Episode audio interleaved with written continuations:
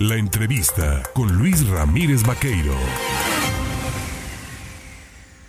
Mire usted, en la Universidad Anáhuac de Jalapa se está se va a llevar a cabo, ya comenzó, eh, la sexta FILAP 2022, la Feria Internacional del Libro Anáhuac Veracruz. Tienen un programa de actividades interesante con presentación de libros y presentación de conferencias magistrales. Y, una de estas conferencias que habrá de desarrollarse eh, ha llamado fuertemente la atención de un servidor y por ello, este día hemos invitado, yo le agradezco que nos tome la llamada al investigador y autor del libro Energía Renovable, Hidráulica y Eólica, el futuro energético de Veracruz, es Fernando Fernández Contreras. Mi querido Fernando, ¿cómo estás? Muy buenos días. Muy buenos días, licenciado Luis. Con gusto de saludarte a ti, a a a tu auditorio, por supuesto, aquí a tus órdenes. Oye, platícale un poco al auditorio. Eh, ¿Tú estudiaste? ¿Qué licenciatura tienes? ¿Qué estudios tienes? porque el, tema que tú, del que tú nos planteas en tu libro, eh, el tema de las energías renovables, hidráulicas, eólicas y el futuro energético de Veracruz me parece sumamente importante de cara a la planeación de políticas públicas y de encarar el futuro que ya es una inminente y un hecho, ¿no? La realidad de y la necesidad de cuidar todos estos elementos que pues generen energías. En efecto, eh, mi estimado Luis, mira, sí, soy ingeniero eh, de profesión, pero evidentemente las, eh, la parte de la naturaleza me llamó mucho, mucho la atención. estudié ecología forestal, tengo algunos estudios en hidráulica, en hidrología, finalicé estudios doctorales en ciencias y finalmente hice un posgrado en Washington eh, y me convertí con un expertise en agua, energía y cambio climático. Eso me llevó evidentemente a revisar algunas condiciones muy particulares y muy especiales de nuestro país y particularmente ahora que propongo algo para Veracruz en la energía hidráulica, como lo leerán y sabrá tu eh, querido auditorio que evidentemente pues, esta es una eh, alternativa pues para generar estas energías de fuentes renovables. Es impresionante, pero a estos días, a estas alturas de nuestro siglo XXI, la gente todavía no entiende muy bien esta eh, participación de la resiliencia que tiene a, nivel global eh, nuestra naturaleza y de la cual podemos emprender efectivamente proyectos como estos tan generosos que no contaminan. Son oriundos porque ahí donde pasa el viento es donde debemos instalarnos, ahí donde pasa la eh, cantidad de agua que podemos utilizar para generar hidroenergía, evidentemente podemos aprovechar, pues entonces México, particularmente Veracruz, eh, tiene la suficiencia, digamos, de las fuentes energéticas para poder producir energía renovable. Yo hace algunos años tuve la posibilidad de tener acceso, viendo tu currículum, de leer también a una autora como Mandala Shiva, esta hindú que habla de las guerras del agua y del origen de estas guerras por el producto, por el producto vital, ¿no? Que es el agua. Tú has hecho también un libro que se llama Tecnopolo del agua y ahora hablando de energías eólicas, renovables, hidráulicas, Veracruz dices tiene los polos necesarios para el desarrollo de todo eso, pero hay la voluntad del gobierno para poder generar esas energías y hay planes estatales, planes nacionales para la construcción de este tipo de, política. Bien, es una pregunta excelente. Mira, en este libro que estoy proponiendo, pronto se va a publicar, vienen 15 iniciativas de reforma. Eh, son siete estatales, ocho a nivel federal y precisamente me estoy eh, forjando eh, las iniciativas que corresponden para que los municipios, particularmente esos que pensamos que son pobres porque están en las áreas rurales, tienen todo un portento para generar sus propias condiciones energéticas. Quiero decir que con esto que pues son los eh, eh, quienes están administrando, gestionando los bosques.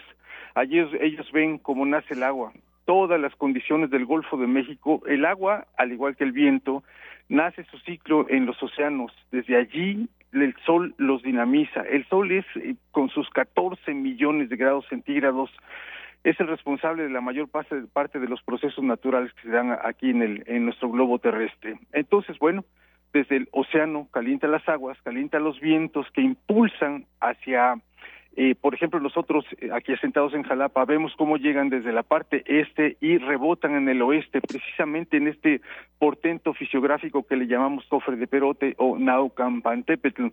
La temperatura del viento y la fuerza que tiene, evidentemente están en un balance, hay equilibrio Entonces no rebasan, no se van más allá hacia Perote, sino que aquí se quedan, irrigan de forma natural los bosques y de allí, eh, eh, cuando se satura pues eh, la atmósfera, llueve, como decimos, y son los bosques pues por donde empiezan a beneficiarse y a dejar escurrir todas esas cantidades de agua que finalmente nosotros captamos para nuestros servicios en las áreas urbanas y evidentemente es el agua de ingesta. Sí, tenemos allí un potencial enorme y evidentemente el agua es un es un eh, eh, elemento natural pues nosotros nuestro particularmente nuestro cuerpo más del 70% es agua. Imagínate la dependencia que tenemos y no cuidarla lo que significa en términos de riesgos pues para la salud humana para nuestras condiciones. Entonces bueno decirte que del agua total dulce de la que tomamos solamente el 1% es la que logramos, la que escurre pues por las cuencas hidrográficas. Y solamente una parte muy pequeña está disponible para todos nuestros servicios y efectivamente en eh, el Tecnopolo del Agua simplemente tomé este particular, este elemento natural para hacer toda la gestión pública, por eso me congratulo en decirte, son 15 iniciativas, estoy diciendo, entre otras, fíjate lo importante de poner eh, los puntos donde merecen para los municipios, estos que te, habla te hablo de las áreas rurales, eh, ellos no tienen absolutamente ninguna decisión cuando la federación se da cuenta que un río, por ejemplo, puede ser aprovechable para generar energía. Ellos ya no opinan, a pesar de que tienen que estar pendientes de su bosque, de, las, de los volúmenes de agua, que no se contamine, que la gente le llegue, perdón, le llegue y demás. Eh, ¿Qué quiero decir con esto?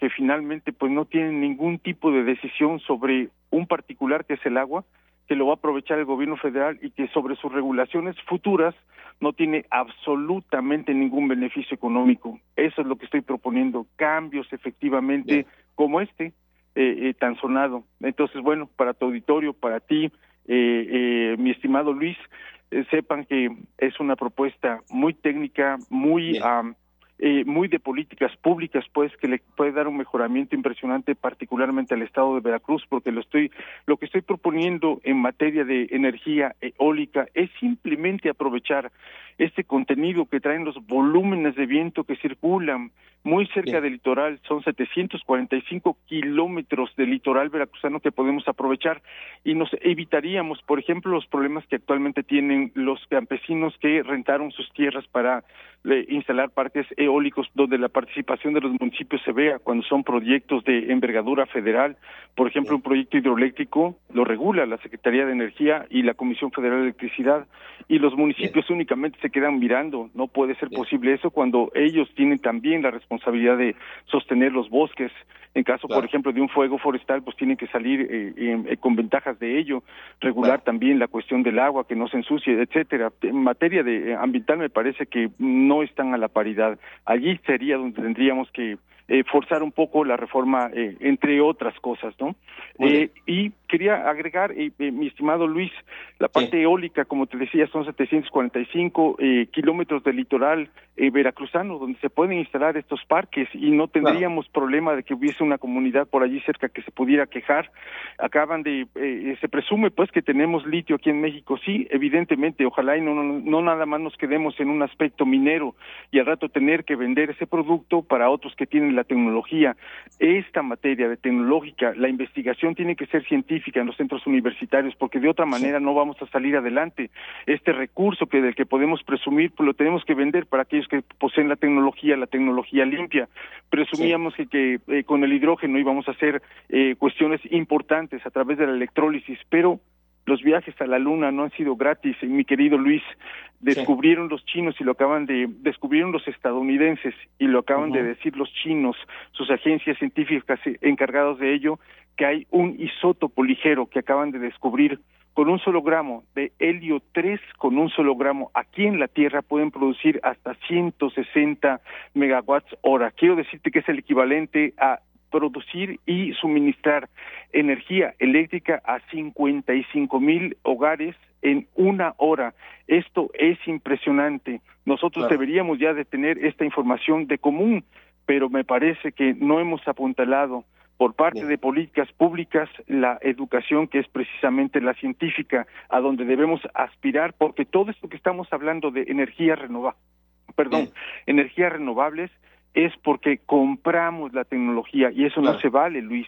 Hay algunos de nosotros. Finalmente, para concluir eh, la entrevista y agradecer tu tiempo, la presentación del libro será este jueves 22 de septiembre en la Universidad de Anáhuac a las 11 horas, ¿verdad? Correctísimo y estás invitado atentamente.